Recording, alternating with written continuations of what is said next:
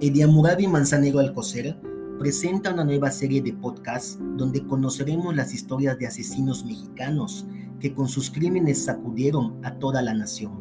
El Mocha Orejas, primera parte. Daniel Arismendi López, nacido el 22 de julio de 1958, es un secuestrador y asesino en serie mexicano, actualmente preso, que se volviera famoso a finales de los años 90 por los numerosos y violentos secuestros realizados por su banda a personas de elevada posición socioeconómica. Era conocido popularmente como el Mocha Orejas, por la costumbre de mutilar las orejas de sus víctimas para presionar a sus familias a pagar grandes cantidades de dinero. Arismendi fue aprendido en agosto de 1998 por elementos de la Policía Judicial del Estado de México. Nació en el seno de una familia humilde en Miacatlán, Morelos. A la edad de 15 años, fue detenido por primera vez acusado de robo de vehículos. Sin embargo, dada su minoría de edad, fue puesto en libertad. Es a la edad de 17 años cuando con amigos y dos de sus hermanos forma una banda dedicada exclusivamente a robar vehículos en Ciudad Nezahualcóyotl, Chalco, Texcoco y posteriormente en toda la Ciudad de México.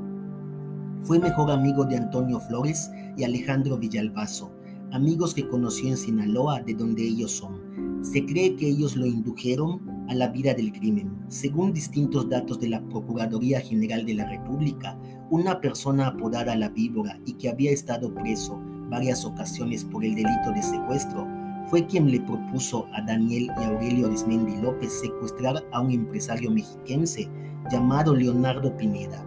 Este es el primer secuestro que se le atribuye a Arismendi López, quien mató a la víctima y su cuerpo fue encontrado en Chalco, Estado de México, dos semanas después.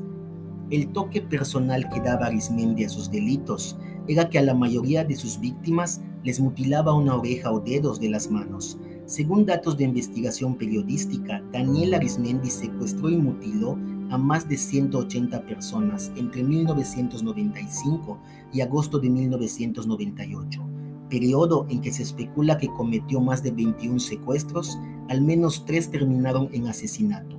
La banda comandada por Daniel Arismendi López pronto tomó el rumbo de un negocio familiar, aparte de su hermano Aurelio Arismendi y su medio hermano Juan Farfán, en los crímenes cometidos estuvieron involucrados su esposa María de Lourdes Arias García, entre otros muchos familiares. Los datos de esta investigación fueron consultados en Internet.